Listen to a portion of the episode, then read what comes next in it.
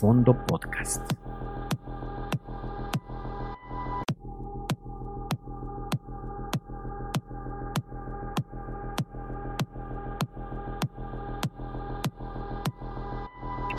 Fondo Podcast.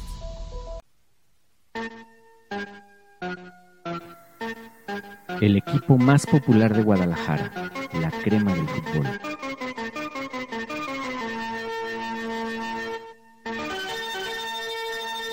La Madriguera.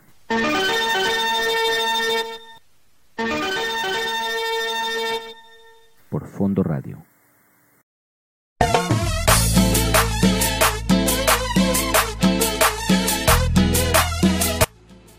Buenas tardes, estamos desde su programa La Madriguera por Fondo Radio. Hoy estamos de lujo, estamos de manteles largos con un súper invitado. Ahorita en la plática se van a, a deleitar de esta eh, charla que vamos a tener con nuestro invitado. Eh, les presento primero a mi compañero Felipe. Eh, buenas tardes, otra vez aquí, otro sábado, dándoles lata y agradeciendo su, así que su amable compañía, porque hemos tenido buen, buen éxito en los programas y pues contentos aquí para una nueva, una nueva plática, una nueva charla aquí de, de las que acostumbramos a hacer. Bueno, sin mucho relajo, les presentamos a Martín, el Topi Castañeda. Martín, buenas tardes. Es un honor y un placer tenerte aquí con nosotros. No, el honor es mío. Muchas gracias por su invitación y me da gusto saludar a todos los rojinegros. Bueno, les aclaramos, estamos en el lugar de trabajo de Martín. Martín, actualmente, ¿qué puesto tienes en Atlas? Soy el coordinador de fútbol de aquí de Atlas Colomos y de Atlas Chapalita. A ver, Martín, empezando la plática. Familia futbolística 100%. 100%. Todos mis hermanos jugaron fútbol este, profesional. Eh, Lupillo Castañeda, ya lo conoce, jugó en, en- Mucha gente no conoce que él jugó aquí en Atlas, él debutó en Atlas. Él debutó en Atlas, yo no sabía, fíjate. Él debutó en Atlas, después se fue a Jalisco, anduvo en Oaxaca, se fue de mojado a Estados Unidos y luego después regresó a La Piedad, y luego después León, después Cruz Azul, Dorados, Chivas, Hijo, él por todos. Y el Tote, pues él empezó en Atlas también. Él después se fue a jugar a un equipo rápido de Colorado, Sí, después jugó en Tigrillos de, la U de Nuevo León, después en Cruz Azul, se fue allá con el Pillo, Jugaron juntos, güey. correcto. Ok, entonces casi prácticamente les tocó jugar casi de dos en dos, ¿verdad? Porque también eh, cuando te fuiste a Tigres fue cuando jugó contigo el Lupillo un equipo. No, el León. Ah, León. En León jugamos, este, el Lupillo y yo tuvimos la oportunidad. Y el mayor, Juan Manuel, él jugó solamente en bachilleres. Bachilleres este, fue a probarse a Toluca, les gustó mucho, pero por la estatura, como portero, pues eh, era bajito. Entonces no se quedó, pero después jugó profesional en, en bachilleres de segunda división. Entonces, familia 100% fútbol. 100%. Hasta las hermanas jugaban fútbol, pero no había profesionales. Eran buenas porque jugaban contra nosotros, imagínate. No, Pero no había fútbol. No había fútbol para nada. Toki. ¿Por qué el, el- de verdad este, el nombre de Top? por el buen toque del fútbol. No, no es cierto. Oh, La primera vez que llegué al Atlas llevaba una camisa de blanca. Me dijeron, para la visoría tienes que llevar una camisa blanca.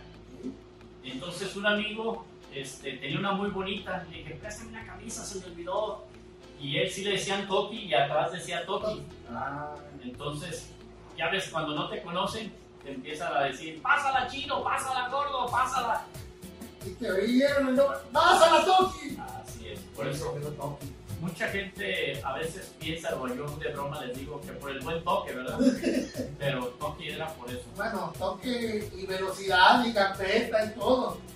En eso, todo, todo, todo, todo. Entonces tú, te pruebas en Atlas, en las fuerzas básicas del Atlas, ¿de qué eras? Yo le iba a la UDG, Ok. era León Negro, y yo iba a los estadios a ver a la UDG. Y dentro de esa misma, o sea, te empiezas a emocionar, el pensar, el tener el sueño de algún día jugar en primera división. Entonces fui a la UDG y pasa un mes y me decían, tú sigue viniendo a entrenar. Y pasan dos meses, si tú sigues sigue viniendo, entonces yo decía, pero me voy a quedar. Tú sigue viniendo. Bueno, en el equipo del barrio que jugaba, porque jugaban seis equipos el domingo. Entonces uno de ellos este, fue un visor de los jugadores. Y de ahí de ese equipo escogió a tres. Entonces el entrenador me dijo, ¿por qué no vas tú también? Tú juegas bien, ese día yo no había ido. Entonces dije, bueno, voy. Y fui a Atlas. Entonces me ven jugar y me dicen, sí, te aceptamos. Así en la primera La práctica, primera práctica. jugamos contra la tercera división, yo era tres años menor Ok. y anoté tres goles porque jugaba de centro delantero. Entonces le gustó mucho y digo, pues si allá no me quieren, me vengo acá. Entonces llego de rebote al Atlas. Te digo, o sea, o sea, sí conocía al Atlas como a Chivas o como cualquier otro, pero yo era ODG. Cuando empiezo a estar allí en Atlas, empiezas, o sea, se te, te empieza a tatuar el, el escudo. Te digo porque, Muy pegajoso, ¿verdad? El escudo del Atlas. aparte de eso, traíamos una camisa y con el ¡Salón! calor nos la quitamos y el escudo quedaba tatuado. O sea, realmente se les quedaba. Realmente tenemos todos el escudo Sí, sí, era ese, ese este, escudo de plástico que, Correcto, entonces como sí, no pasaban los rayos, por eso se tatuaba Se- se. Entonces me dice Atlas, o sea, le empiezas a tomar cariño después. ¿Quién fue el entrenador que, que, que te dio, que te ganó ya para, para estar en te debutó. al que te debutó? El que me llevó a Visorías fue don Pepe Landeros. Después ahí pasé por varios entrenadores hasta que llegué a uno que no quiero decir el nombre ¿Ok? y ese me quería correr, ¡Ah, canijo! serio. Ya después entendí que por ahí había uno muy cercano a él Que quería que estaba en mi lugar. puesto, entonces que yo dije, en el lugar que yo esté, yo voy a tratar, yo tengo fobia a perder, ¿Ok? entonces no me gustaba perder, entonces Es yo siempre, quería, yo siempre quería ganar. Perdí en los entrenamientos, ¿sabes? Me iba llorando, hasta en básicas, bien enojado. Entonces, ¿qué pasó en esa situación? Que me empezó a relegar y me tenía en la banca. Entonces me fui al Atlante. Aquí había una sucursal del Atlante, me fui al Atlante y entonces jugamos en el Estadio Jalisco en un partido, ah, pues era ya ven, antes del, del Sí, la división, que antes era. pero no era reserva, era un amistoso Ah, antes, antes del partido era el partido con el que iniciaron a los seis, seis años, ¿no? correcto. En ese tiempo todavía no había el torneo nacional de reservas. Ok. Pues me vieron ahí, anoté tres goles. Entonces me dice el licenciado Aceves, me dice, ¿por qué no te vienes acá? Le dije, si yo estaba ahí con ustedes. Pero no quisieron. Y me dice, ¿cuándo? Le me acabo de ir apenas hace cuatro meses. Le "Ah, ¿Me puedes dar tu, no había teléfonos, tu domicilio? Sí. Y ya se lo di. A la semana va y dice, no, tú eres propiedad de Atlas. Sí. Y si no regresas, este, te vamos a castigar un año y medio. Porque antes para, tenías que dejar de jugar año y medio para que te dieran tu carta. Entonces le dije, ¿para qué me quieres si no me quieren ahí? ¿Con quién estabas? Ya le dije. Y me dice, te vamos a pasar a la siguiente categoría. Excelente. Así sí, la siguiente categoría que ya era la tercera división. ok. Ya es profesional. Ah, Herrera. correcto. Entonces él nos dio muchos consejos. O sea, como profesional siempre tú lo ves como una figura que lo que te dice, o sea, tiene peso. Entonces me empezó a decir muchas sugerencias y me ayudó muchísimo. Un año y después me pasaron ahora sí a las reservas profesionales. Ya, ya estaba el torneo en la segunda reserva. Así es. Fíjate que a Pillo Herrera lo mencionan varios, ¿sabes? Que les, les, les echaba mucho la, la mano y los orientaba. Muy gente, o sea, este, me la llevé muy bien con él, después fue mi padrino de bodas.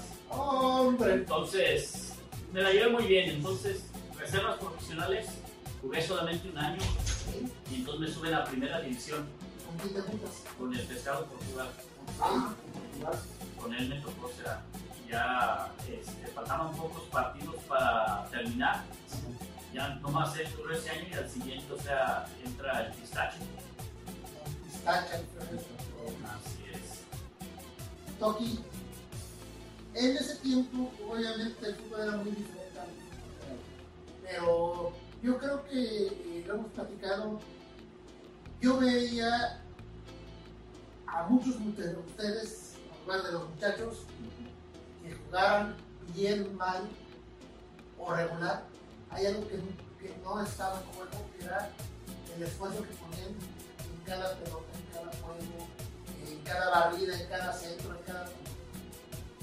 ¿Qué era ese ADN que tenían esos jugadores de la época de los 80 que dejaban cuerpo, sudor y alma dentro Se vuelven bien feo. No, no, no, no. Vergüenza. Ok. Porque terminaba el partido Sí. y lo ibas al barrio y pues, pues toda la gente te conocía. Sí, claro. Entonces perdías y no querías salir. Ganabas, no, parecías ahí la, la quinceñera. Oye, Entonces cuando perdían con las chivas ni, ni, ni salían en, No. en toda la semana. Y entonces era difícil porque donde quiera que ibas te conocían. Claro. Entonces, ahora como ya te da un estatus de vivir en otro lado, ya no tienes Sí, ya, tanto sí. acercamiento con la gente. Entonces antes no. Antes convivías con la gente y, y ellos te bromeaban y mil cosas. Entonces, otra vez volvemos al punto, la vergüenza. O sea, perdías y no querías ni salir. Ganabas y con todos te presentabas. Entonces, eso te daba el extra que ahora no lo veo. Fíjate, ahorita que dices del acercamiento con la gente, eh, normalmente le preguntamos mucho por qué los jugadores del Atlas siguen queriendo al Atlas y siguen siendo Atlas. Y en aquel entonces, como había acercamiento con la gente, a lo mejor ustedes todavía más se encariñaban con los colores, ¿no? Porque sabías que si no, así te iba a ir, o sea, o, lo que les pasaba, ¿no? Y ahorita, como dices tú, a lo mejor ya no es, no es lo mismo con los jugadores, porque eso es lo que hemos notado últimamente, ¿no? Que el corazón que les veíamos durante muchas décadas, como que últimamente ya no lo vemos igual. No estamos hablando en particular de algún jugador, pero no lo vemos ya igual que antes. Yo creo que regresar a eso ya no va a ser. Ya no se puede. como te digo, o sea, el estatus, o sea, económico, es una brecha a veces muy grande. Entonces, anteriormente convivías con la gente, llegabas al estadio, en Y tu te- carro, y te esperabas afuera para agarrar firmas y ah, antes de eso, llegabas tú en tu carro y Sí. te metías al estacionamiento, ibas caminando y ahí toda la Sí, gente sí, ibas conviviendo sí. con ella, ibas filmándole. Terminaba el partido, igual, Igual. salías y a Con veces las muchísima familias y Yo viví a media cuadra del Estadio Jalisco. Yo viví en una calle que se llama Monte Atlas, que da la puerta 12. Y yo, desde muy chico, tendría 4 o 5 años, yo me iba desde las 5 y media, 6 de la tarde a los estacionamientos del Estadio Jalisco y los esperaba todos ustedes. Y digo, era una comunión y era muy padre ustedes se paraban, se tomaban, bueno, este, fotografías con las cámaras anteriores, este, te firmaban el, el papelito que lo guardabas, este, de verdad, pero era, era algo que, que era un, un acercamiento con tus jugadores y los jugadores eran personas. Perdón que lo diga así porque actualmente, y no voy a decir nombres porque no, no es el tema, pero los jugadores han perdido piso. Tú lo ves. ¿Sí? Yo ahora les llamo los intocables. Y anteriormente no, llegó a ver gente y me hizo así. Sí.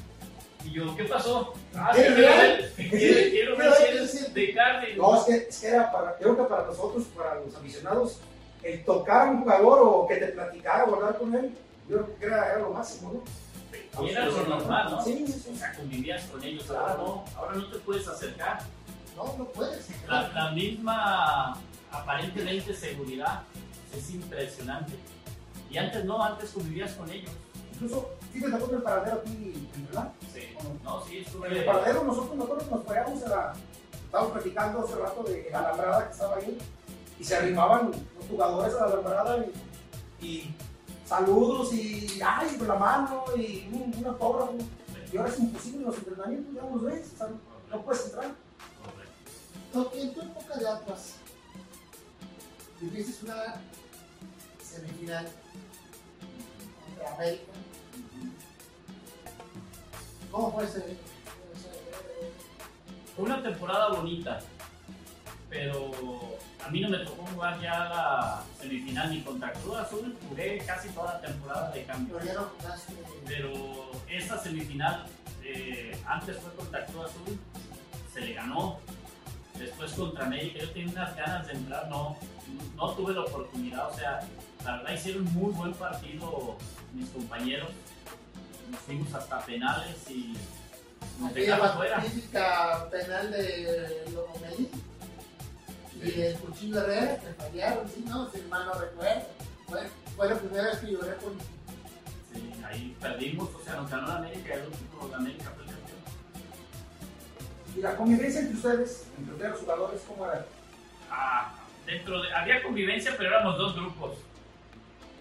Decíamos, o sea, dos grupos, o sea, el modesto y el rico. Ok. Ah, O sea, sí, se separaban. Sí, No, o sea, en esa época, sí, sí, sí.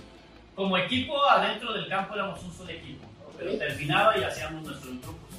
O sea, bien marcados. Y era por el estatus este, económico. Ya dentro de la cancha no se reflejaba. Claro. Pero te digo, o sea, afuera nos juntábamos cada quien, o sea, teníamos dos grupos. Pero sí nos la llevábamos bien porque decíamos, dentro de la cancha vamos para lo mismo. Quizás, o sea, el estatus económico era diferente y ellos, o sea, convivían entre ellos y nosotros entre nosotros. Pero dentro del campo, o sea, éramos un solo equipo. Yo no me imaginé que en esa época hubiera tanta diferencia Económica. económica. Digo, me queda claro que para la gente que salió de Atlas, para los veteranos de Atlas, eh, la vida siempre fue mucho más difícil dentro del club. Me refiero económicamente, a menos de que ya tuvieras un buen recorrido. Digo, yo sé que después de Atlas te vas a Tigres, Sí, me vendieron a Tigres. que fue del 91 92. No, en el 90-91. 90-91. Ok. Me vendieron bien caro. Eso es lo que iba. Ahí ahí sí fue ya un cambio significativo para ti. Sí. Sí, ¿no? El último año aquí en Atlas me fue muy bien de aquel tiempo. O sea, porque me decían, te vamos a dar un peso. Y yo, ¿por qué? Si fulano gana 10 y yo creo que estoy al nivel de fulano. O arriba. Y me decían, no, no, no, es que tú, es que ganaste 20 centavos. Sí, pero ya demostré que puedo ganar, o sea, 10 pesos si quieres. Así es, entonces ya al último no me quisieron dar y entonces dije, véndanme. Y hubo varios equipos interesados y el que más les ofreció fue este, Tigres. Por eso me compraron y me fui allá con Reynoso. Reynoso estuvo aquí con nosotros. Contigo. Correcto, yo con él esta temporada fue la mejor porque metí 12 goles. O sea, tuve una regularidad más, este, más continua. Entonces cuando se va a Tigres me dice, yo lo quiero. Entonces habló conmigo que quiere venir. Le dije, adelante. Entonces ya se pusieron de acuerdo, me venden para allá y ya después, este, anteriormente no había eso del porcentaje que le tocaba a los jugadores. No existía eso. Pues sí existía, pero nunca se llevaba a cabo. Ah, ok, Nunca existió para los jugadores. Así es. Pero bueno, me vendieron para allá, para Tigres. ¿Cómo cómo es Carlos Reynoso como técnico? Digo, lo tuviste en dos equipos diferentes. Sí. Me imagino que en dos épocas diferentes. El Atlas no le fue muy bien en resultados. Se hablan muchas cosas, pero lo que se habla son muchísimas de muchas cosas. Realmente tú que viviste dentro del entorno, ¿cómo es Carlos Reynoso como técnico? Hay un dicho que dice que como te va en la feria hablas, ¿verdad? Claro. O sea, si te va bien, oye, la mejor feria, vengan. Claro. Por ahí no le gusta algunas cosas y habla mal, aunque la feria sea la misma. En un entrenador es lo mismo. O sea, a mí me trató muy bien, me dio una responsabilidad, me apoyó muchísimo. Entonces yo siempre voy a estar agradecido con él, la verdad. O sea, muy agradecido. Es una persona que desde mi punto de vista, como jugador, fue muy, pero demasiado exitoso. Y eso lo trasladó como entrenador. A él quería ganar todo. Y Tenía el mismo trauma que tú. sí, Sí, digo. Sí, quería ser, o sea, ganador siempre. A lo mejor por eso congeniamos también. Tocando el tema de lo económico, este, entonces en Atlas siempre, siempre existió eso, los sueldos, o sea, siempre fue, porque ya ves que se hablan de, siempre, siempre se ha dicho que los Pumas, Atlas y por ahí unos otros los- son de los, de los que más, Mal pago. más mal pagan, por no decirlo de otra forma. Entonces siempre ha existido eso. De- en mi tiempo sí. Y también tuve amigos, o sea, de Pumas que decían, es que nomás puedes ganar esto. Y tú ves, o sea, grandes estrellas. Y dices, "Ah, canijo". ¿cómo? Entonces, a lo mejor por ser cantera. Y con a lo mejor es, cuenta mucho eso, ¿no? A lo mejor, la- a lo mejor lo- como que hacían que el jugador se sintiera como más obligado, ¿no? A estar ahí por una paga menor, a lo mejor. Puede ser, puede ser, pero te digo, o sea, yo creo que eso afectaba afuera de la cancha, adentro ya te olvidabas. Sí, claro. Ya no, ni si aquel ganaba un peso y tú 10 No, centavos. ya estando ahí con la gente, pues ya, ya se olvidaron todo. Pero mira qué curioso. Digo, con todo respeto para todos los jugadores, estoy hablando de una de las leyendas de Atlas, y de veras te lo digo. Eh, yo creo que, y lo digo por ejemplo, en mi, punto de vista, eh, yo soñaba eh, con ser Roberto Macharelli, con ser Tati Castañeda, eh, de veras, era, eran sueños de, ilusión de, niño y veías, al, eh, al- escuchabas decir Topi Castañeda y escuchabas y te imaginabas ah, guardando comparaciones de actuales a, a un Messi en Atlas y, te pones a ver y escuchar qué tristeza de ver que los jugadores que eran de nuestra propiedad, no hablo de propiedad, sino de Atlas, nos trataron, nos siempre así, no lo entiendo. Ahora no sé, anteriormente así era. O sea, al canterano siempre, o sea, como que entiende que podemos darte esto máximo. Por eso, o sea, yo creo muchos jugadores, muchos, o sea, llegó una vez este, el tiempo y si te fijas, casi cada año el equipo que era campeón tenía mínimo uno, mínimo uno, o dos, o tres, o cuatro salidos de aquí de, De de hecho, llegó a haber temporadas en las cuales todos los equipos del fútbol mexicano tenían gente salida de antes. Muy buena cantera.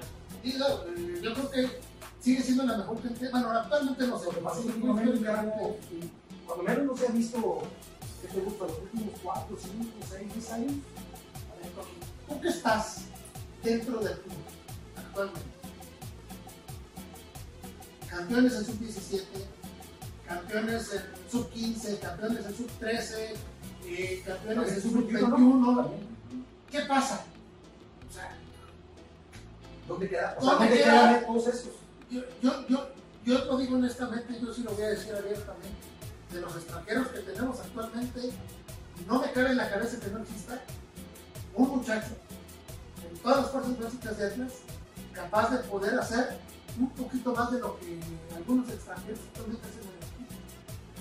O sea, yo sé que no puedes, este, no que no puedas hablar, sino es comprometerte por la, por la institución en la que estás, pero sí me gustaría saber dónde es donde se trunca, qué es lo que pasa con todos esos muchachos que desde la sub-13 vienen jugando, vienen formándose, vienen siendo campeones, dando representantes y llegan en un momento en el que desaparecen. ¿Qué pasa? Hay- se conjugan varias cosas.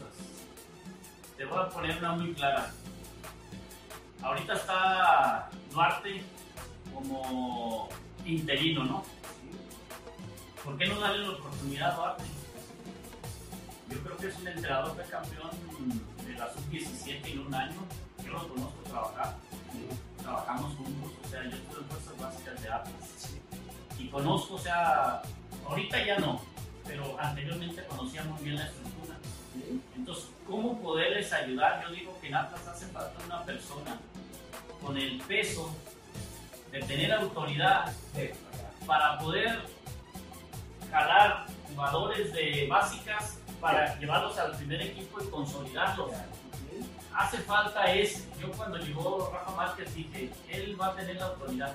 Y no, Pues no sé si no se la dieron, no sé qué pasaría, pero hace falta una persona así para que pueda traer, pero no solamente jugadores. Te digo, o sea, para mí, Duarte ahorita tendrían que haberle dado la oportunidad. Y desde ahí ves en todos los demás. Eso tradúcelo en cuanto a. Yo no digo que Coca sea bueno, sea malo, yo no digo.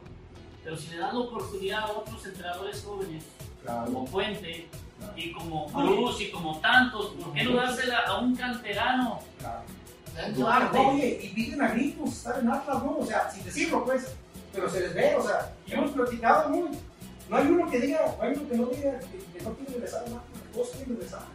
Y hay muchísima gente muy capacitada, muy capacitada de entrenadores jóvenes que pueden estar, o sea, en el primer equipo, pero otra vez, ¿quién les da la oportunidad? O sea, es, ¿viene siendo el director técnico o viene siendo el, alguien más ya de los de pantalón largo, los de la oportunidad. De- está conjugado los dos. Correcto.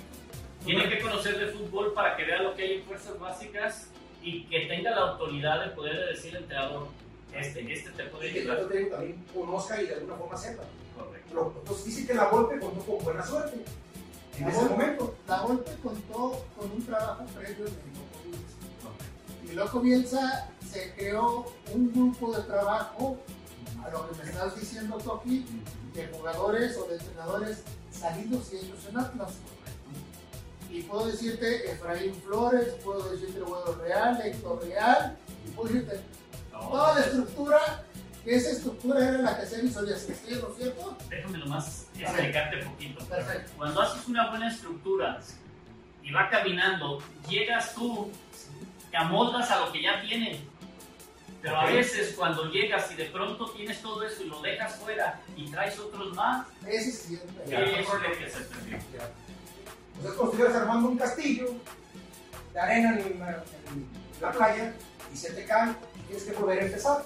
Y acá no, acá ya el castillo ya está, ya vas para ponerle las, las últimas torres. Y ahí se van acomodando. Por eso tenía tantos jugadores y el entrenador iba llegando capacitado, se capacitaba más con el grupo porque teníamos un excelente grupo. Entonces eso se cortó. Actualmente no existe. Pues yo no digo que no exista, pero yo creo que sí se perdió algo muy bueno. Y esos entrenadores ya son muy pocos los que están ahorita, por ejemplo, Duarte es uno de ellos. Yo creo que realmente en estos dos partidos, Sería un correcto, ah, para empezar desde la actitud. ¿sí? Pero el fútbol no solamente es de actitud, Sí, o es de sí, capacidad. Claro, claro, claro. También, entonces, o sea, llega un nuevo entrenador, te digo, no sé, esperemos que le vaya muy bien, pero ¿por qué no darle la oportunidad a un canterano? Volvemos a lo mismo, ¿por qué no le dan oportunidad a los jugadores de aquí? Y se les exige, porque el jugador debe de entender que si no le exiges, pues él se va a tirar la maca. Claro. Te voy a platicar una anécdota que pocos la saben, ¿eh? El Pon- Ponchito Guzmán, yo lo saqué de Atlas. ¿Cómo? Sí, yo lo saqué. ¿Por qué? Porque cuando estaba conmigo empezó a flojear Ok. y le dije, o te pones las pilas o te vas. No, no, yo lo saqué. O sea, Yo no, soy de vaca. no se las puso. Correcto. Después se fue a jugar a Chivas San Rafael.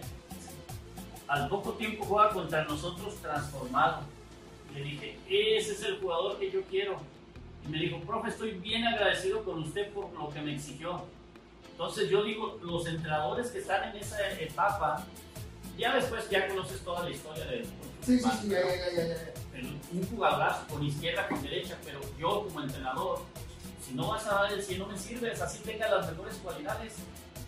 Entonces yo creo que un entrenador que está en sub-17, sub-20, la exigencia tiene que ser al mayor, ¿te quieres dedicar a esto? Oye, que fiestas, no hay fiestas. La cancha es más celosa que cualquier mujer. Y exigente. Correcto. Entonces, si re- y estamos hablando en términos No, sí, sí, futbolísticos, sí, sí, porque sí, luego no. después la gente Y ahorita aparte es la, es la no, más no empieza a pensar que es cosas, así. ¿verdad? sí, sí, y sí. aparte es la etapa más difícil, ¿no? Por la edad. Correcto. Es la etapa Ahí es donde los tienes que guiar. Así es. Entonces yo creo que hay mucho, pero muy buen este, material mal aprovechado. Entonces me quedé tranquilo en saber que la cantera puede resurgir. Hay Puede que un ayude, sí, pero si hay gente que les ayude. pero sí se Porque necesita si no van a llegar y, a toparse. y yo vi jugadores muchísimos, muchísimos, con unas condiciones impresionantes que ya andan en primera A, bueno, O sea, segunda, nunca, o sea, que nunca llegaron. Correcto. Qué, qué- qué pena, ¿no? O sea, Es que fíjate, digo, me deja pensando de verdad, desde el puesto en donde estás, tienes injerencia sobre los muchachos. Eh, tu grupo de trabajo, tu grupo de entrenadores, ¿hacen algún tipo de dinámica o algo con- se supone con el entrenador que esté como en el primer equipo? ¿Tienen alguna injerencia en el primer equipo con toda la estructura que están manejando ustedes? Aquí somos una academia o una escuela. lo que es fuerzas básicas es otra cosa totalmente Es diferente. allá, Allá en SECAF. Entonces nosotros somos parte de las escuelas de Atlas. A los mejores jugadores, yo a veces les digo, si viene un visor, porque tenemos visorías continuas aquí en Atlas Colomos y en Atlas Chapadita, y les llama la atención a algún jugador, nosotros decimos, llévatelo, porque hay algunos equipos que a veces tienen el mejor jugador y dicen, no, es que este jugador me está dando a ganar. Y son egoístas, porque no están pensando en el jugador, están pensando en su prestigio. Un entrenador que gana todo en las categorías chiquitas no sirve para preparar buenos jugadores. Uno, vienes por mi mejor jugador y él quiere, llévatelo. Yo les digo, les vamos a dar prioridad a Atlas. Atlas escoge primero. Pero si en Atlas no se queda y yo tengo la oportunidad de ayudarles, les ayudo para colocarlos. Sí, los han colocado en algunos otros equipos. Correcto. Bueno, usted buen trabajo, ¿no? Y, y qué bueno por, por ti, Toti, porque pues, eso habla, bien- habla muy bien de ti como persona y como, Ah, pero, pero, como ser humano, ¿no? O sea, la verdad es que la escuela de Atlas es, digo, si está un profesor y me puede desmentir, estoy diciendo una mentira, pero yo creo que a nivel juvenil o a nivel este, sub-17, sub-21, podemos ser una potencia a nivel eh, nacional y tal vez internacional, ¿no? Pues ve la selección en términos generales, la sub-17, normalmente ya ha logrado cosas que sean muy grandes. ¿Por qué no se traduce? En lograr Así es. Ese ya es otro boleto. es un paso muy fuerte, ¿no? O sea, sí, no nada más Hay que muchos mentalidad. intereses. Y veo ahorita la liga nueva del balompié, a la, a Ah, sí, la que- primera, ya como los están ¿Qué bloqueando, es lo que están haciendo, güey? y dices, Sí, sí, sí. México tiene la capacidad de tener Sí tiene la capacidad, sí. Como la gente ya está cansada de un lado, pero, pero económicamente no les deja a los dueños, por eso no quieren, o a pero ahí sí ya económicamente no sé. No, yo Pero si no te dejara, fútbol, si no es negocio, No lo quieras, ¿sabes? Digo, toda la gente se ha quejado con los socios, desde los socios hasta pres- presidente, se ha quejado de que Atlas no es negocio. y Yo no siento que Atlas es una mina de oro salir de la cabaña. O sea, Sí. Si trabajándola mal les deja, imagínate trabajándola bien. Digo, hablando de eso, ahí estamos Hablando políticamente, tienes un semillero inagotable de jugadores. Puedes hacer un equipo competitivo dejándolo trabajar un año. Para los resultados que hemos tenido en los últimos cinco años, por no irme más atrás, ¿sí? porque me puedo ir tranquilamente en los últimos Fácil 15 20, años, creo que 10, 15, 20 años. Si tú armas un equipo de juveniles salidos de Atlas y los llenas con uno o dos refuerzos que se integran al equipo, en un año tienes un equipo que también está peleando los primeros lugares. ¿Por qué no se les da esa oportunidad? yo creo que deben de hacer eso. A- tratar de armar un equipo entre jóvenes y veteranos. ¿ok? Ok, ya lo tienes. Cuando ya lo tienes bien estructurado con un entrenador o sea confiable, entonces te piden el mejor jugador y tú tienes que decir, ¿tengo un reemplazo? ¿Sí? ¿Cuánto se va a tardar ese reemplazo en prepararlo? A lo mejor me tardo ese año, pero ya lo voy metiendo y le voy ayudando para después venderlo y él se quede. No venderlo y dejar ese O cuerpo. sea, con una escalerita. Correcto. Sale uno y va en- mira, no, es- no me acuerdo mucho, estábamos jóvenes en su época, pero sí me acuerdo que eso pasaba con, con el equipo precisamente de la vuelta. Había jugadores, te pongo un ejemplo, de la portería. En la portería teníamos a Osvaldo Sánchez. Y ya sabías que Osvaldo Sánchez iba, pero ya sabías que tenías atrás a Corona. Sí, ya, ya. Y ya sabías que si Corona se iba, atrás tenías a Erubey. Y, y así. Y ahorita tuvi- tuvieron que comprar uno de, de fuera, porque no, no había. El que está ahorita mí me parece extraordinario. Muy bueno. Y Hernández estuvo conmigo también en fuerzas básicas. Y Lo estaba haciendo muy bien. ¿Qué pasó? ¿Quién sabe? Pero ahí es donde dices, cuando se estaba consolidando, trajeron este buen portero, ¿eh? Que la verdad me parece muy bueno. Pero te puede ayudar, te puede. Pero él, él, yo creo que era para, con lo que había logrado, tenían que completar ahora sí su preparación Sí, para pensar entonces que saliera y entonces traerlo. Porque no solamente llega, lo tapó, O sea que le faltó el pase final. Sí. y así pasa en muchos jugadores. ¿Tú crees que actualmente la grandiosa fiel ha cambiado? Yo te lo comento porque honestamente eh, yo lo platicamos mucho nosotros en su época, me tocó ser aficionado y es más, todavía no voy más atrás. Cuando acompañaba a mi padre a ver al Atlas, me tocó prácticamente en la época del 78-79 ir a todos los partidos en segunda división y a todos los estadios. Y cuando ustedes estuvieron, me tocó ir a todos los estadios, pero era un apoyo incondicional de la afición. La afición no si tenías un mal partido, se te entregaba igual que si tuvieras un mal partido. Y hoy actualmente veo a la afición, yo sé que estamos cansados y que le exigimos y reventamos a nuestros propios jugadores. O sea, silbarle a tu propio equipo, eh, abuchar a tu propio equipo, los jóvenes que le. Ah, o sea, ¿tú cómo ves todo eso? Bueno, mira, yo te voy a hablar de, de mi perspectiva. Sí, claro. Anteriormente, ¿por qué tanta gente le iba al Atlas y hasta la gente decía, soy Atlas aunque pierda? Porque terminábamos encima del rival, a veces nos llevaban 3-0 y quedábamos 3-2 y Y la gente feliz. a favor pues, o en contra. Ah, por eso dice a lo Atlas, ¿sí o no?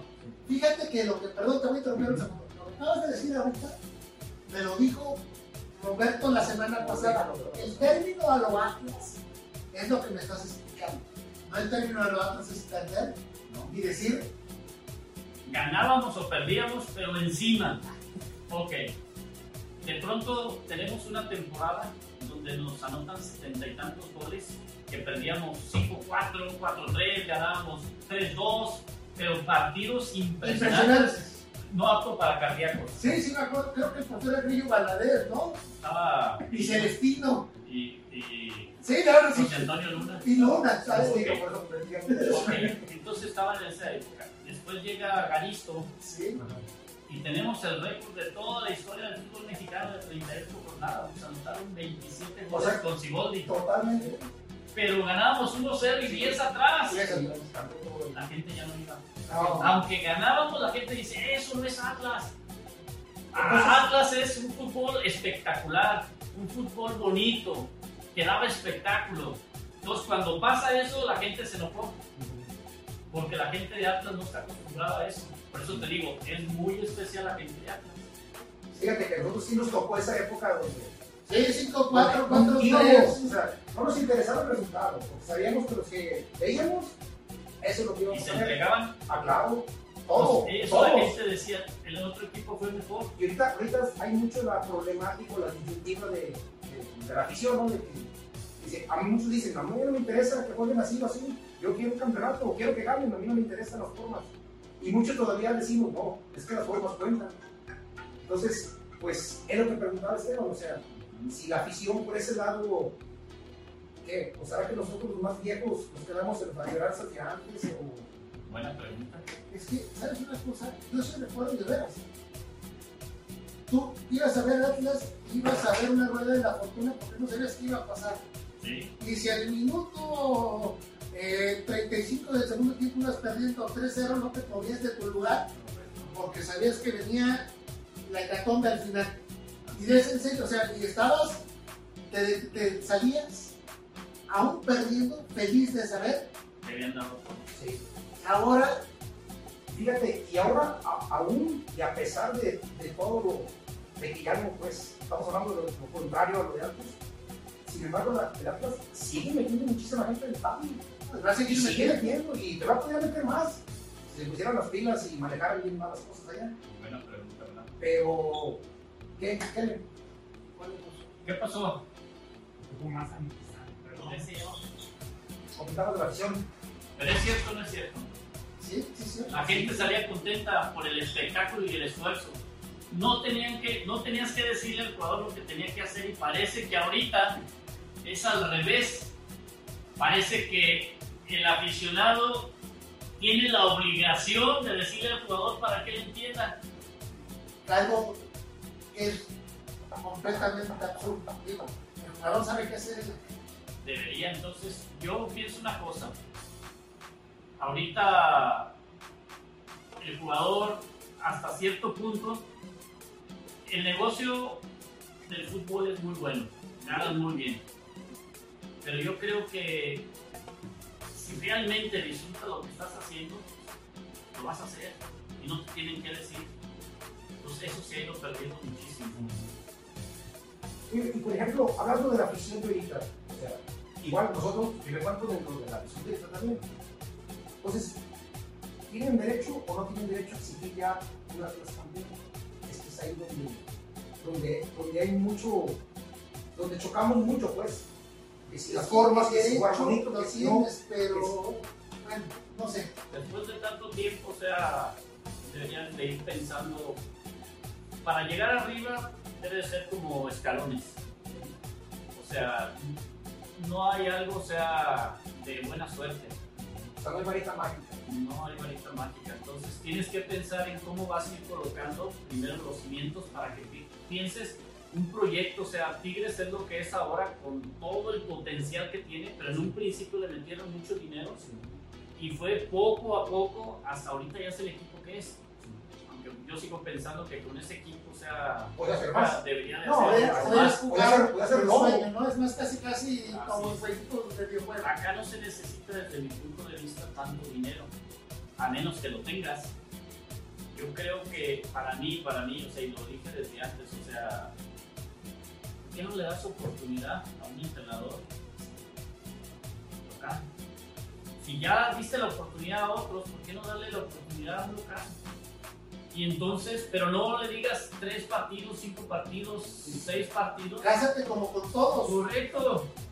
Y, y- y no quiero decir nombres, pero han venido muchos entrenadores aquí que fracasan y luego se van a otro equipo, fracasan y luego se van a otro, fracasan y siempre tienen trabajo. Tienen un buen promotor, ¿no? Y, y muchos de No, los es que yo, no yo, tienen encuentro, trabajo. yo no encuentro explicación de veras. O sea, Muy buen o promotor. sea, yo, yo, yo estoy de acuerdo, con, acuerdo plenamente contigo. Digo, si hemos gastado tanto tiempo, tantas fuerzas con entrenadores que solamente han venido a hablar bonito, porque es lo único que vienen a hacer, ocupamos un trabajo. Yo creo que dentro de Atlas existe una estructura de entrenadores que tranquilamente pueden cumplir con el perfil de ser técnicos de Atlas, ¿no? Te digo. Huicho García, ¿dónde debutó como entrenador ya en primera? San Luis, San Luis Potosí. sí, ¿verdad? No pudo haber, no pudo Ok. haber resultado aquí. Fuentes, está en la selección, el portero, ¿Sí? que le decíamos el chiquidrácula. Y como ese te puedo decir un chorro. ¿Sí? Muchos entrenadores que salieron de aquí de Atlas. Entonces, hay fuerzas juveniles también de otros, de otros este. Correcto. Y así hay muchísimos entrenadores de Atlas que están en otros equipos menos. En Atlas, Gastón Obledo. Y muchos, o sea, No, es que son muchos. ¿por qué no le dan la oportunidad? Ahorita tienen la oportunidad de tener a Duarte. Sí, ¿Por ¿no? qué antes? ¿Por qué lo pones dos partidos y ya le estás buscando otro? Es Cuando le diste. Es de trajiste a un entrenador que de 15 partidos ganó uno. Es que es. Y, y, y siete con Querétaro y siete con Atlas. Y le diste la oportunidad. ¿Por qué no darle la oportunidad al No, entrenador? todavía empezó corriendo, ¿eh? Digo, o sea, puede ser fútbol, o sea, todavía querían darle hasta que. Digo, yo creo que cualquiera. Ahí está este.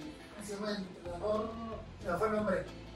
De la temporada pasada, que también le dieron dos partidos. Gerardo Espinosa, Ah, Espinosa le dieron los últimos dos o tres del. dos partidos igual. ¿Por qué no traes un entrenador de nombre y le dices dos partidos y no te saco, verdad que no? No, no, ¿quién, quién viene? No, sí, levantar. No, pues, ¿quién viene? Entonces, a- hablando de la afición otra vez, este. mm, Es la más ¿qué fiera. espe- Eso, eso, yo creo que eso, no- eso no nos cabe duda, yo creo. A pesar de que por ahí algunos les dé coraje, ¿verdad? Que le van a otros Es equipos. Este, ¿Qué esperamos nosotros de la ¿Qué esperamos? Una cosa, Bueno, lo que ustedes exijan. Exiges poco, te van a dar poco. Exiges mucho, Pero hay que saber exigir. O sea, no, no reventar como, como hace no, es que, ¿sabes una cosa? hay muchas maneras, o sea, una de las cosas, o sea, que más te pega que es el bolsillo. el dinero, claro. Si realmente no vas, o sea, a- al estadio porque estás inconforme, ¿qué va a pasar? Entonces, yo te digo, o sea, hay muchas maneras de poder presionar, muchas, porque a veces hasta en broma, soy atrás aunque gane. Nosotros O mismos. sea, y Atlas es campeón y el campeón solamente tiene una corona. O sea, todas esas actitudes, o sea, por eso te digo, exiges poco, vas a lograr poco. Exiges mucho, vas a lograr mucho. Entonces, a final de cuentas, es un todo, ¿no? Empezando desde los jugadores de fuerzas básicas, ese que llegan y, y topan, hasta ahí llegan, topan, eh, que no hay gente identificada con los colores, dirigiendo de alguna forma en contacto con los directivos, Ese con O sea, eso es, y luego metes a la afición y a fin de cuentas todo es un, o sea, todo forma parte de todo. Y que siempre estamos ahí somos la afición, a final de cuentas. Pero tienes que conjugar, o sea, varias cosas. Los éxitos no son de suerte. Hiciste una buena planificación abajo, porque cuando llegó Bielsa, hizo una buena planificación y él lo quería poner de entrenador y dijo, no, yo quiero ver todas las fuerzas básicas. Instituyó visorías que no se tenían en ningún lado, se empezó a captar demasiados jugadores, casa, club, alimentación y mil cosas, o sea, se hicieron. Y todo ese trabajo lo vino a fructificar la Volpe. Una pregunta. ¿Tú crees que actualmente la Volpe podría funcionar en estructura de fuerzas básicas teniendo el conocimiento que tiene de jóvenes? Que viniera, que viniera a hacer algo así como lo que hizo en su momento Marcelo Bielsa. O, o- o realmente Marcelo Bielsa, aparte de, de- de que es un genio el señor, influyó demasiado el grupo del que se, se coubicó. Te voy a decir dos cosas y tú me das la respuesta. ¿Has visto hablar a, a Bielsa y a La Volpe? A mí me parece Bielsa con todo su conocimiento bien humilde. Y en el caso de La Volpe habla muchísimo. O sea, yo sé que sabe muchísimo. Anda como pantallando, ¿verdad? Yo digo que tiene mucho conocimiento. No, sí, mucho conocimiento, mucha experiencia, pero tiene que ir acompañado de resultados. Entonces, yo creo que se puede lograr, o sea, por eso tienes que analizar las dos cosas. Él estaría dispuesto, o sea, a enseñar lo que, lo que tiene, transmitirlo a los jóvenes, transmitirlo a los entrenadores, Eso sería un poquito complicado. porque capacidad y conocimiento Lo que, fútbol yo no he platicado una vez con él, y aquí abajo, aquí en las este, oficinas, cuando él estaba en primera división. Me llamó la atención un movimiento y le pregunté y me explicó de pe a pa, a mí. Es que de fútbol habla Te aseguro que me conocía. Seguro. Están aquí mismo Sí, del sí, sí, sí, sí, sí, seguro que no me conocía. Pero empezamos a platicar de fútbol y me explicó varios conceptos. Yo le dije, oiga, usted hizo esta situación en este. Pero antes, o sea, no le dije quién era nomás. Le dije, ¿le puedo preguntar una cosa? Y me dijo, adelante. Y ya empezamos a platicar y me empezó a explicar. Te digo, si eso lo traduce ya lo que es, o sea, a los jóvenes entrenadores, a los jóvenes que, otra vez lo que yo te digo, Sí. ¿Quién tenga la autoridad para decir, mete este acá arriba? Que una persona que diga, sabes una cosa, a ver, tengo cuatro jugadores, estos cuatro jugadores van para esta categoría. Sabes una cosa, oye, pero van para esta categoría tienes que trabajar con ellos. Que eso es lo que está pasando en muchos equipos. Digo, Pachuca. Sí, Ese sí. era el, el ejemplo más. digo, Pachuca ahorita actualmente está trabajando impresionante. Con los jóvenes actuales está trabajando de manera. ¿Tú ¿Qué fue trabajar en toda tu carrera? Ser compañero de tus hermanos. ¿Cómo se vive esa emoción o, o, o esa situación de estar compartiendo vestidores con tu propia familia?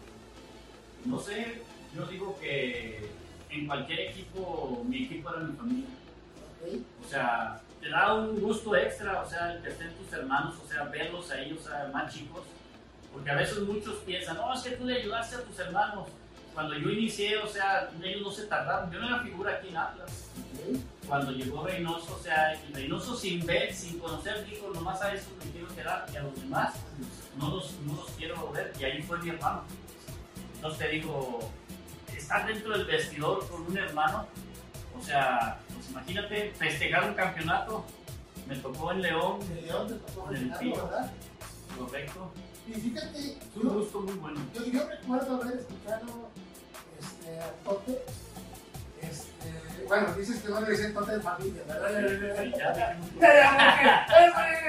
Pero yo me acuerdo haber escuchado alguna vez a Tote decir que le preguntaron quién era su ídolo del fútbol y sin dudarlo dijo Martín Tote Castañeda. Digo, algo debiste de haber tenido para ver. ¿Quién sabe? No, yo digo, se va a ir. Es, es, es mucha modestia, pero de veras. Digo honestamente. Eres un ejemplo, nada más para él, para muchos jugadores, para mucha gente. Eras este, un emblema del atletismo muy grande, pero digo, fuiste campeón en León, estuviste en selección, También estuve en selección con Mario Velarde. estuviste con Mario Velarde, ¿en qué época? Fue la 89-90. ¿Ok? No fui a las eliminatorias, pero, pero cuando nos aventaron fuera por Lo de los fue en esa época, cuando cortaron ese proceso. No, pues ya, no, es que estaba acordando y eso de lo que dijiste de, de, de los hermanos y no, que hace mucho gusto, ¿no? De por sí, en el Atlas siempre se manejaba que era siempre una familia, jugadores. Hermanos, pues, con mayor razón. ¿no? Según yo, fuimos la única dinastía que tres que jugamos en primera división. Yo creo que sí. Según yo, no sé, de, de los tiempos modernos. Anteriormente de la prehistoria, no sé. No, pero, no, es que en el tiempo, cuando el Atlante no sabe qué. Somos hermanos. Ahí sí ya. ¡Ay, sí! Toki, aquí estando, digo, estamos ahorita aquí. Tienes el, eh, bueno, como encargado, ¿tú tienes el título de, de entrenador? Sí, ¿verdad? Yo puedo dirigir en primera división, Puedes dirigir en primera división. pero no me gusta. No te gusta. ¿Prefieres? Me encanta trabajar con los jóvenes. Ok. O sea, nunca he estado en primera división como entrenador. O sea, no lo busqué. Si lo hubiera buscado, yo creo que si hubiera, quien te hubiera dado tranquilamente. Incluso Carlos Reynoso no se te hubiera dado la oportunidad después. Yo me retiré muy joven. Me convertí en ministro religioso. O sea, en la, edad de los 31 años y medio. Y Todavía con mucha carrera. mi hermano se retiró a los 42. Y me decía, ¿estás loco tanto que nos costó para que hayas dejado lo que dejaste? Es que lo que estoy haciendo ahora lo considero más importante. Siempre a lo que me dedico me, me gusta dedicarme al 100. Eso, bueno. Entonces, eh, me dediqué al fútbol en el tiempo al 100. Cuando empiezo a aprender, y te digo, no quiero hacer publicidad, cuando empiezo a aprender a usar la Biblia, dije, este es mi camino. Entonces, o sea, me he enfocado, o sea, ya tengo 20 años estudiando la Biblia. Y has compaginado en primera jóvenes con esa. No les hablo de la, lo religioso porque respeto, pero los valores, o sea, ¿qué les pueden ayudar para si ellos quieren llegar a, a ser jugadores profesionales? ¿Cuáles son las claves desde mi punto de vista? ¿Cuáles son? Para mí, entregarte al 100, disfrutar lo que estás haciendo. Dice un dicho, querer es poder, no es cierto.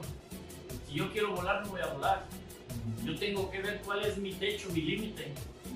Entonces, el, el ser consciente de tus debilidades y trabajar en base a ellos, te da más posibilidades de poder lograr tus sueños. Pero nada es gratis, ¿eh?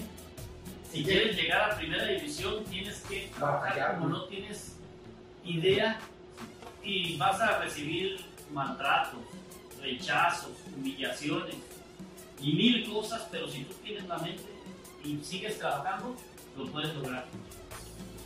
No hay, para mí, o sea, de, esa situación, o sea, llegar a ser futbolista profesional no es imposible, pero hay que acomodar ciertas cosas. Pero chicos que no directamente. Alguno de ellos se acercaba a quedarte las clases en algún momento. O sea, no me refiero a que sea una obligación, pero siendo formado, yo por ejemplo, lo personal, yo sí me acuerdo de mis maestros o mis entrenadores cuando en juveniles o en infantiles especiales o cosas así, que no tienen nada que ver con el profesionalismo, los ayudaban. Y los veo, y me da mucho gusto verlos y les agradezco todo lo que en su momento los regaños y las cosas. Llegar a primera división te cambia el mundo. ¿Ha habido alguien que se te acerque y diga, ¿sabes qué? Gracias. Sí, muchos. ¿Sí? La, Sí, existe la, la- la Chofis, Ok. la Chofis estuvo conmigo en Atlas, pero mucha gente no sabe. La Chofis estuvo contigo en Atlas. Es la primera vez que yo sé que la Chofis estuvo en Atlas. ¿En serio?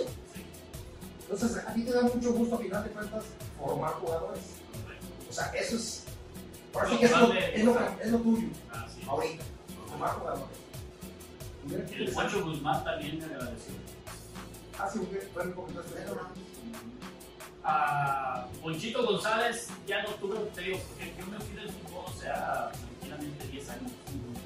O sea, fútbol cero, o sea, me. Te desconectaste completamente. por completo, entonces. Saliste de tu profesional y dijiste, hasta aquí seguiste este, y tu camino, eh, la enseñanza este, que estabas tomando.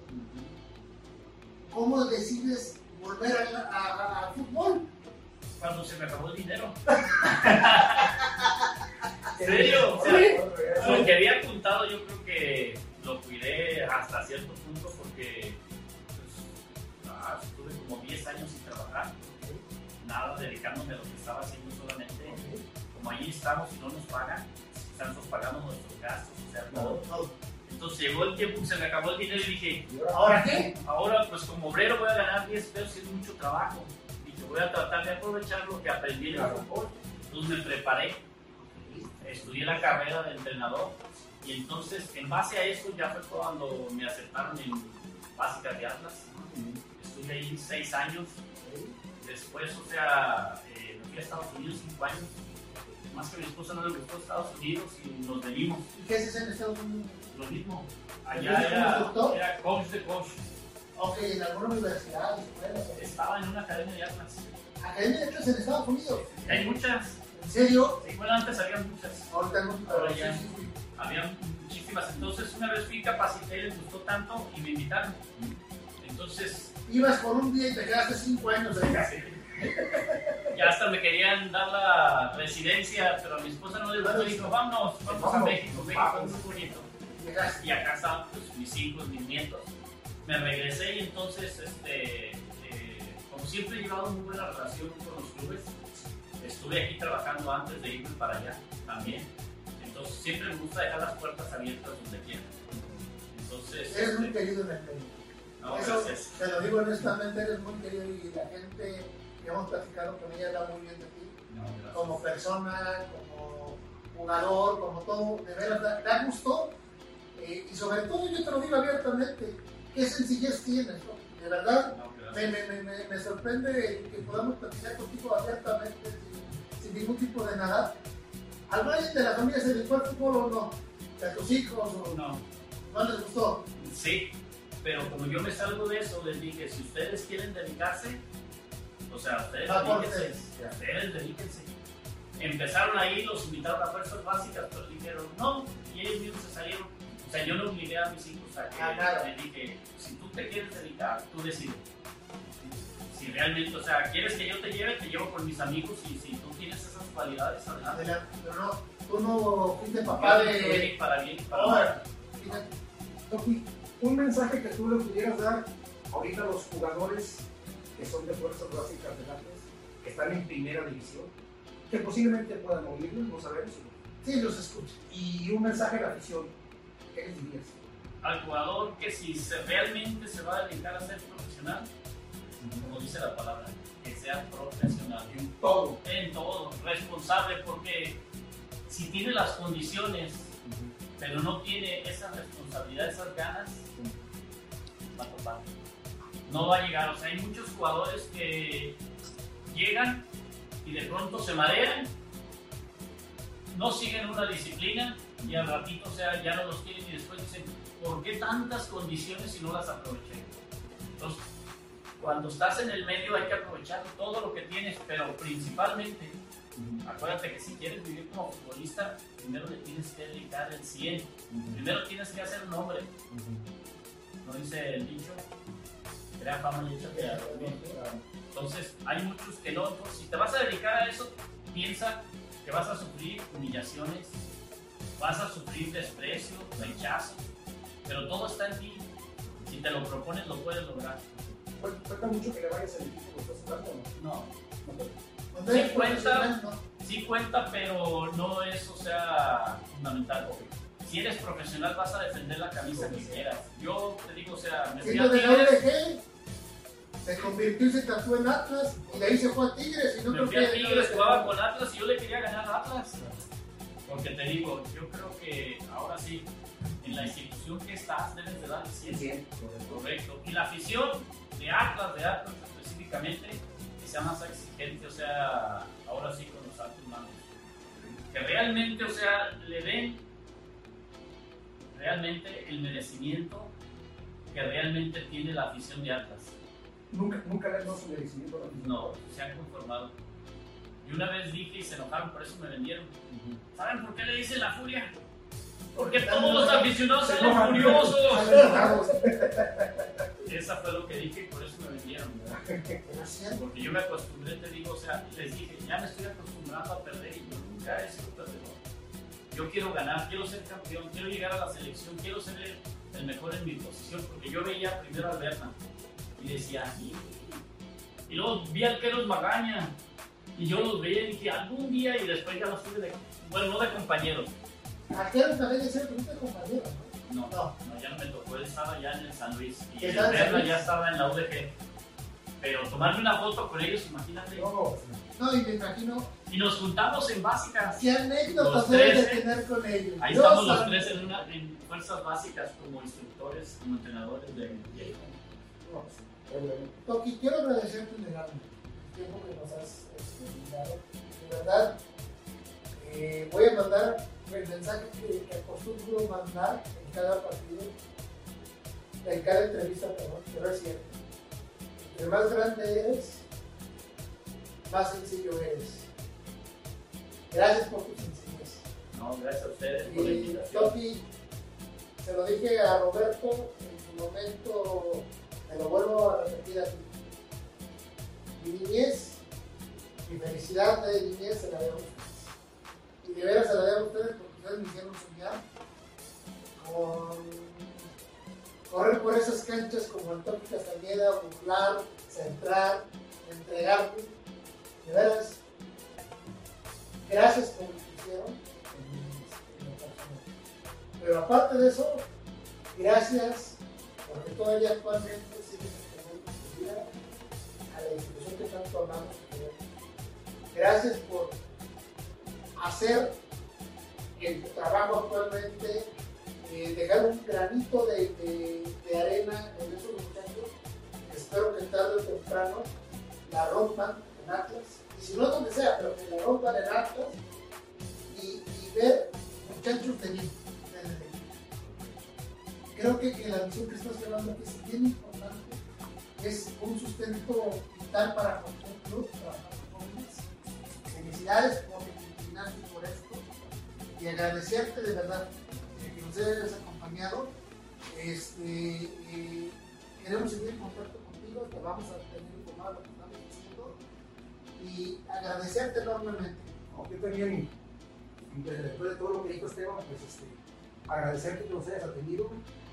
Nos, esto es lo que nos gusta, sea, platicar con ustedes, no tanto hacer preguntas y tipo de entrevistas, no, más bien es platicar, charlar, para que la gente los conozca, ¿no? Al final de cuentas, lo que les gustaba, lo que no les gustaba, lo que sentían, lo que no sentían, ahorita lo que están haciendo, que es muy importantísimo eso. Yo creo que sacar jugadores ahorita jóvenes que, que lleguen a primera división, creo que es lo máximo, yo creo, para una persona. final de cuentas es como si, es como si un No, papá sí, le pagara una carrera a un hijo. Los ves como hijos. Sí, porque en realidad te digo, uno trata de, de inculcar lo que a uno le dio éxito. Yo digo que ahora el fútbol es muy diferente a, a- a lo que la gente piensa. Yo digo que ahora, ahora, este, si pusieran a un equipo de ahora con uno de anterior, de años, el de ahora es mucho mejor. Ahora hay más, más preparación técnica, física, psicológica, o sea, cada vez el jugador está mejor preparado. Anteriormente, o sea, Era corazón. era corazón, era habilidades, ahora ya son situaciones Eran atléticas. naturales. ¿no? Correcto, correcto. Porque, digo, lo de ustedes era natural, era. Yo veo los deportes, todavía los tengo en mi cabeza, que hacías eh, los toques, y era una habilidad natural. Mm, Yo la practiqué, la habilidad también se practica. ¿Ok? Yo empecé con piedras, ponía piedras en mi campo y me llevaba una pelota de esas de. eh, ah, no, no había pelotas tan buenas, a veces de trapo. Te tapo. Y esas, yo me pasaba horas burlando. Pero ese ya es Yo me entrenaba, o sea, era otra forma, por eso te digo que el fútbol ha evolucionado para bien. Ahora el futbolista está mejor preparado en todos los conceptos, en todos. Por eso yo digo, el fútbol de ahora es mucho mejor que el de nosotros. Por eso se le tiene que exigir más. Dinero, o sea, siempre ha habido, o sea, mucho para primera división. Si realmente los jóvenes quieren lograr un sueño, pues no sé qué tal. ellos. Correcto. Felicidades por, reales que tienes. Los he visto. Eh, es impresionante la forma en la que trabajas con los jóvenes. No, gracias. Gracias. Y este, estamos en contacto. Muchas gracias. Un saludo. Gracias.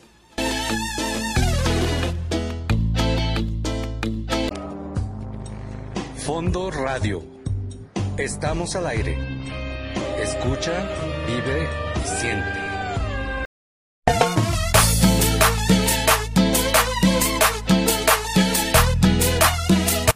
Seguimos en nuestro programa La Madriguera aquí por Fondo Radio y ahora está con nosotros eh, un invitado de honor, eh, la persona que ganó la semana pasada la rifa eh, de su playera de Atlas, ahorita no la va a presentar. Él es Iván Soto.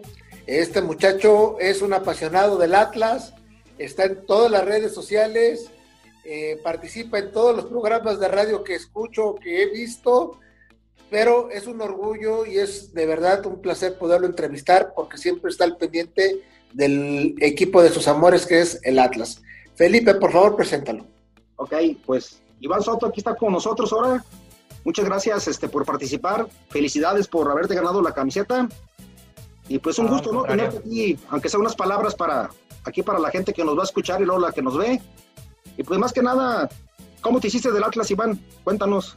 Eh, bueno, primero, muchas gracias, este, doble por la camiseta y como les escribía, aparte por el tipo de contenido diferente, que no es como el, el típico este, de periódico de donde las respuestas siempre están de los jugadores. Acá es como que una plática más casual con los jugadores y es interesante escucharlos.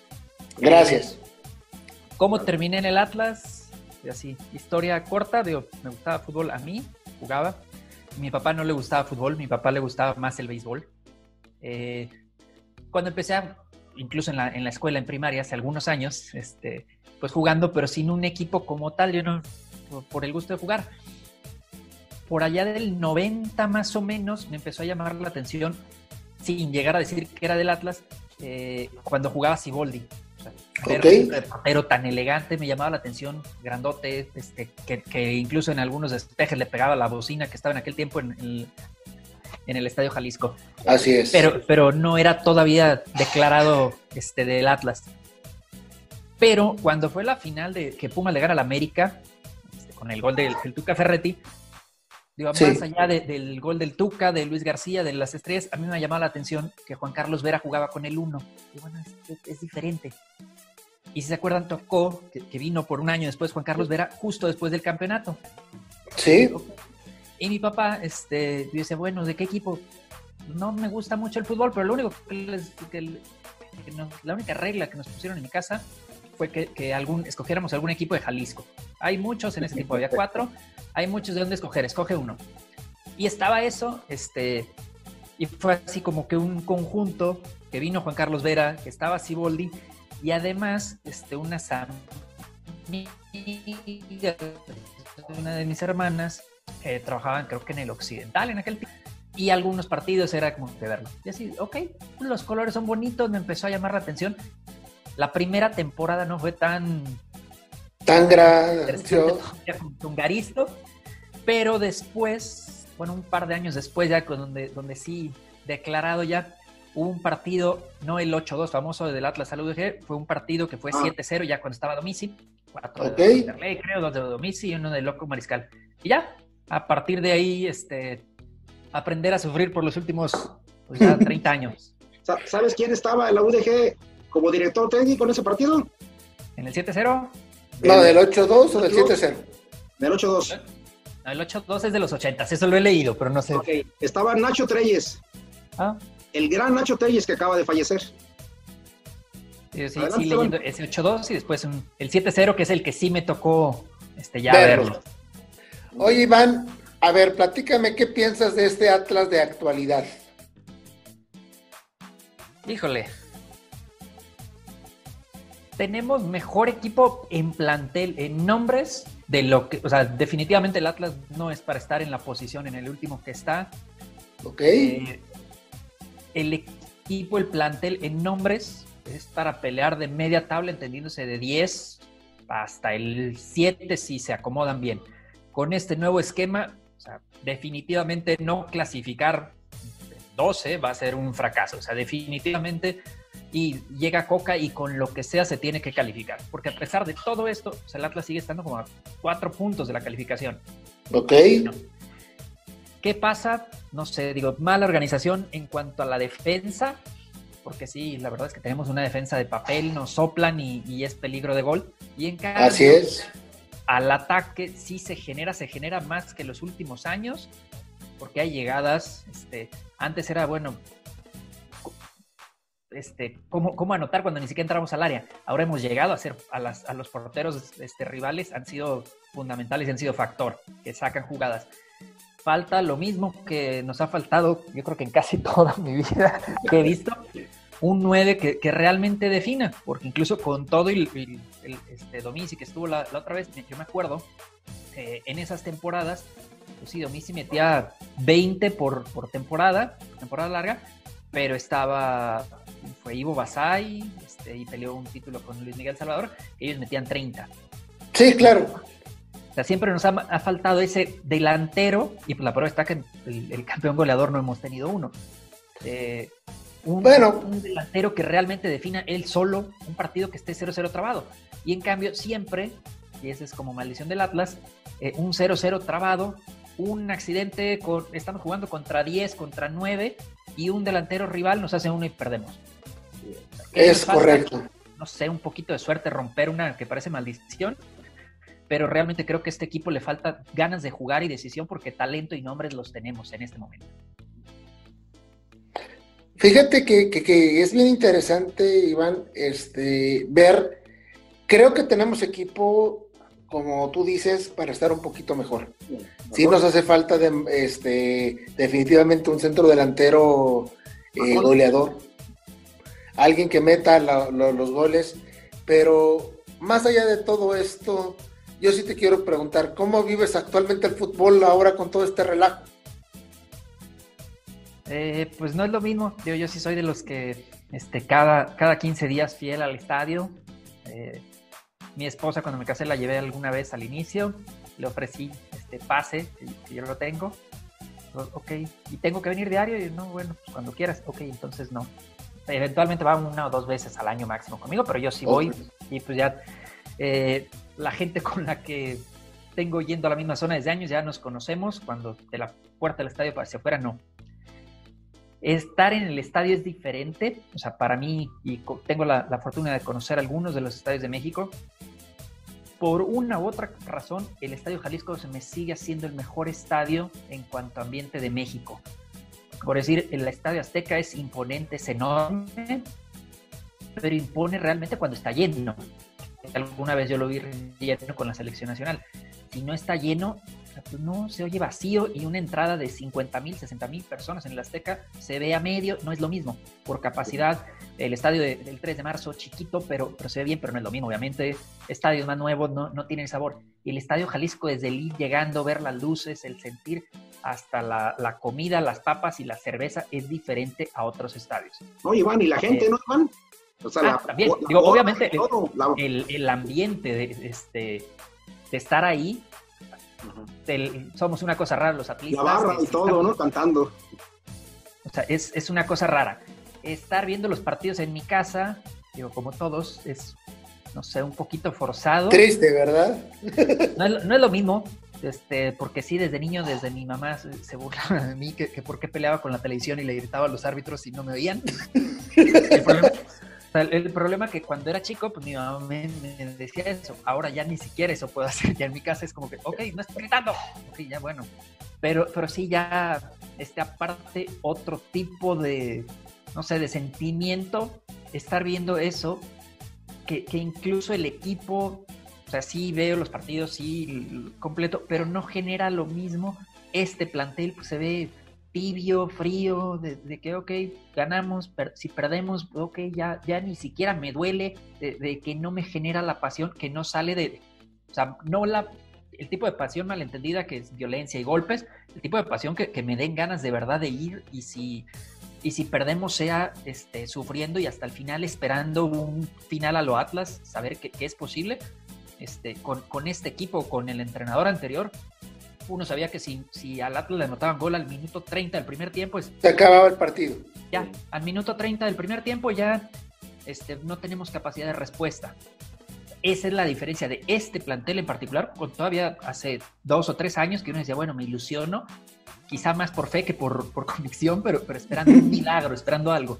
Y ahorita sí es, o sea, por todo el, el, no estar en el estadio, no tener esas condiciones, no estar viéndolos, y este mismo plantel como que se, se contagia eso de estar, ok, ah, ok, ya se acabó, es como haber visto una película, se acabó, punto, la apago y bye.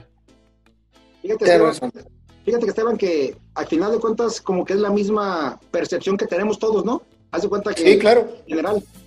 Pues adelante Esteban, ahora sí que... Bueno, Iván, quiero agradecerte de corazón que estés al pendiente de los programas. Es bien importante su interacción.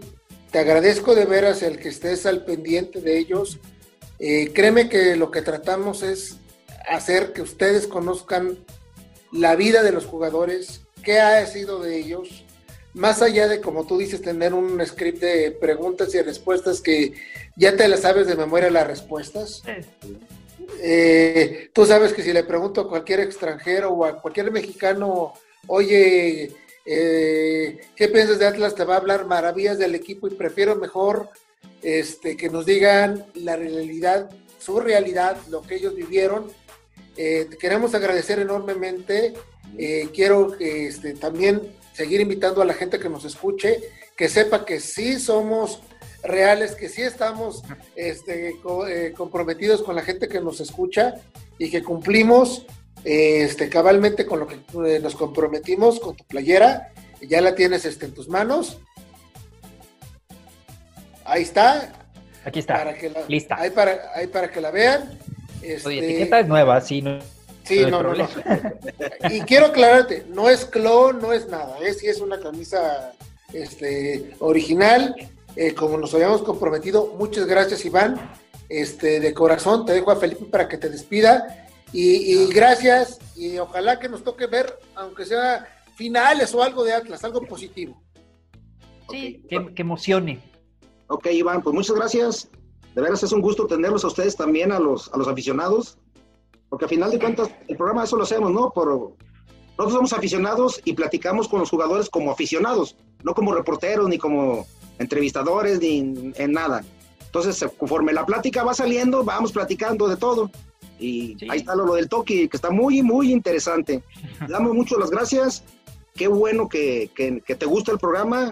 Ahí siguen recomendando andamos bien, pero síguenos recomendando porque tenemos por ahí más sorpresas y ojalá y que sigas participando. Y abrazo y gracias a ti, a tu familia y a todos. Muy bien, muchas gracias. Y sí, este, de nuevo por, por las dos, por la camiseta. Y sí, por el tipo de programa que es diferente, porque sí, Dios, sí trataba de escuchar este, programas de radio, estaciones deportivas, pero sí uno, por ejemplo, las entrevistas después del partido, uno ya casi, casi, independientemente del partido, ya te sabes las respuestas y el tipo de preguntas y de plática, como dicen ustedes, entre amigos, con un jugador, con un extranjero, ¿qué sabes de Atlas cuando llegaste? ¿Con el, con el mexicano realmente tenías ganas de venir? ¿O, qué? o cosas que, que, que, uno como aficionado, cuando no está realmente cerca, involucrado con ellos, que nada más es lo que vemos a través de radio, televisión, de periódicos, pues muy pocas veces nos enteramos. Esa es la, la, diferencia que se agradece que este tipo de programas y, y es como interesante de conocer un poquito más de la realidad del jugador, ¿no? De la, de la respuesta. Muchas gracias y, que esperemos que sigan así porque jugadores hay para seguir haciendo muchos programas más. Así será. Gracias de corazón. Dios te bendiga y esperemos ver pronto al Atlas campeón. Esperemos. Muchas gracias. Abrazo grande, gracias.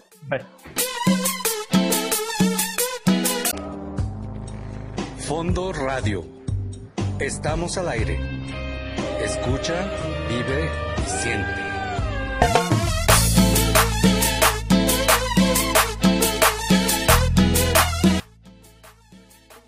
Seguimos en su programa La Madriguera por Fondo Radio. Amigos, ¿cómo viste, Felipe, eh, la entrevista con el Toki y con el buen Iván? ¿Qué piensas? Híjole, esta del Toki estuvo, estuvo increíble, por no decir otra palabra. Creo que habló, habló muchísimo más de lo que, de que a lo mejor lo que nos esperábamos, hablando pues en general. Tocó muchos temas menciona jugadores, menciona directores técnicos, habla del Atlas, lo que está pasando, este, y pues, ahí a veces ahí, los, ahí los muchachos lo conocían como el profe, le dicen el profe. Claro. Entonces, yo creo que no, no hay nada que, que debatir de lo que dijo él. Todo lo que dijo está correctamente bien, digo, a mi apreciación. Sí. Detallitos nomás que, que que, a lo mejor que, pues lo de la Volpe, que pues a lo mejor que, a mí me cae muy bien la Volpe, ¿da? Pero pues bueno, son cositas nada más de cuestión de gustos, ¿no? Pero no hablo nada mal, simplemente a lo mejor la forma de, de, enseñar, ¿no? Que a lo mejor se pasa a veces de, de papá, de la Volpe. Así es. Pero muy Iván, nuestro invitado. No, qué bárbaro, es Iván. Hasta parece locutor el Iván, oye. ¿Verdad? sí, sí, oh, muy, muy bien el Iván. Mira qué bueno que le tocó la camisa a él y mira. No, este, salió este, muy bueno para hablar, este, qué bueno y, se ve que conoce. Eh, parece ser que está siempre al pendiente de, todo, ¿no? O sea, de jugadores, de directores, de, cómo se juegan, cómo, cómo no juegan, parados, o sea, te conoce ampliamente de todo por lo que está hablando. Y eso es importante, ¿no? Fíjate que eso otra, es otra otra plática diferente con los otros aficionados que hemos tenido. Entonces, Fíjate, Felipe, que honestamente te lo comento, eh, yo siento que el Toki es una persona realmente muy clara. Sí. Es una persona que ama los colores, la institución. Es una gran figura de, de, nuestro, de nuestro equipo. Y hoy que estamos, bueno, no precisamente el día de hoy, pero en esta semana que cumplimos 104 años eh, de hacer este Atlas, eh, primero creo que gracias a personas como Martín del Toque Castañeda o, o, como han sido nuestros invitados. Sí, sí, todos, así es. Todos y cada uno de ellos eh, son gente que han dejado huella en Atlas. Sí. Es gente que sigue queriendo al Atlas. Así es. Cada quien tiene su punto de vista y su forma de ser. Así es, así es. No, y eh, fíjate, y fíjate el toque muy, muy ético, ¿eh? O sea, no digo que los demás no, todos son éticos, pero el toque, ya viste lo que nos dijo. O sea, prefiere enseñar chavos a dirigir, imagínate.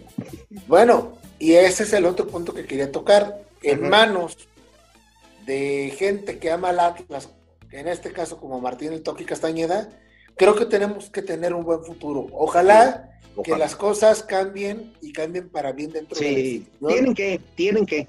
Ojalá que, la gente del Grupo Orlegui tome más en cuenta al club, Sí, sepa el tesoro que tiene dentro de, de esa misma institución. sí, Y la verdad, eh, quiero eh, aprovechar para mandarle la felicitación de los 104 años a toda esa hermosa gente que nos sigue, sí, a toda la gente que no nos sigue, sí, pero que traen tatuados dentro del corazón. sí, Este escudo sagrado, esta forma de vida que solamente nosotros los rojinegros lo entendemos. Como lo dijo Martín del Toque Castañeda, a ellos se les tatuaba el corazón por el escudo, pero a nosotros lo traemos tatuado desde que nacemos. así es. Por nuestra sangre corre el rojo y el negro. Eh, me siento muy orgulloso de ser atlista. Eh, vivo la pasión como cada uno de ustedes.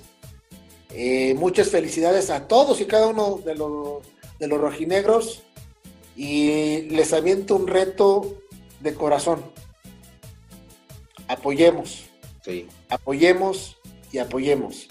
Dejémonos de dividir, dejémonos de atacar y pensemos que lo único y lo más importante es Atlas.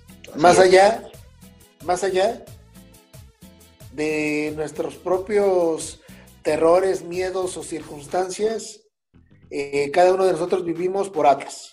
Así es. Entonces, eh, quiero de verdad exhortarlos en este nuevo proyecto con Diego Coca a que apoyemos. Correcto. Yo sigo insistiendo, no hablamos de los dos partidos de Atlas, ni de la derrota, ni del empate, porque íbamos a hablar a partir de que entrara Diego Coca como técnico.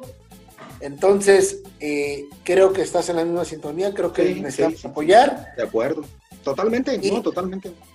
Y les tengo otro pequeño detalle. Antes de que lo- Síganos- Ah, no, dilo, dilo, dilo. No, no, dime. Antes de que yo también quiero felicitar por los 50 años a- al Atlas.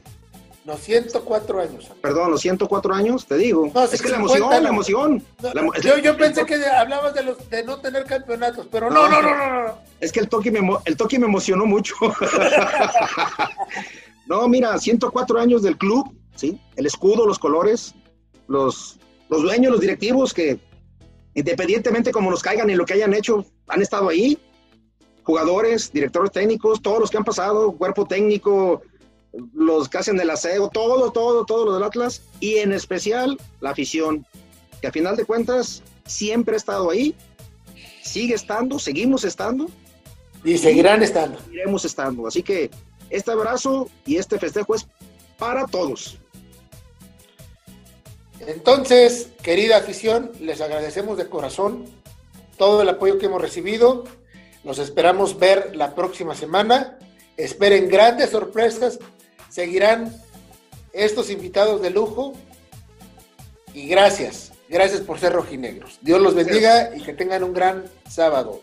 Marcador para el partido de Atlas. Ahora sí lo decimos. Ya no quiero- Dilo. este Querétaro. ganamos, ganamos 2-0. La voy a Gana aventar. 2-0 Atlas. Sí. Bueno, yo digo que Atlas gana 2-1. Vale, ya quedamos. Gracias. Muchas gracias. Nos estamos viendo. Saludos a todos. Y arriba el. Atlas. Mil Arriba veces el Atlas.